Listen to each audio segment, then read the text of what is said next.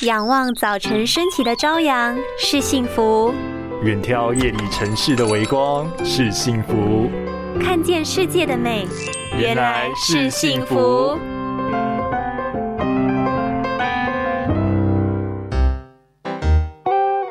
呜，好累哦，我不想上学。啊，我课本忘了拿，等我一下啦。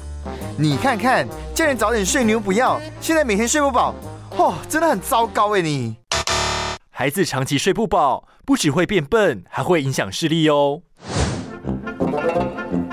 据国民健康署统计，三到十七岁的儿童与青少年，如果睡眠时间不满九个小时，近视风险增加九倍。近视是过度用眼导致眼睛睫状肌无法放松造成的，而充足的睡眠可以放松全身肌肉，并且修复受损的组织，在发育期更是可以促进神经系统跟脑部的健康，让视力维持在一定的水准上。所以睡觉是儿童近视防治的重要方法之一。建议幼儿园的孩子在晚上九点之前，学龄的孩子在十点之前就寝。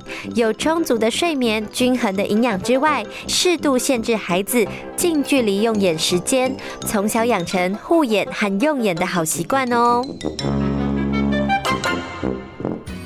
拥有清晰明亮的视野就是幸福，捍卫世界的保护力，一起革命。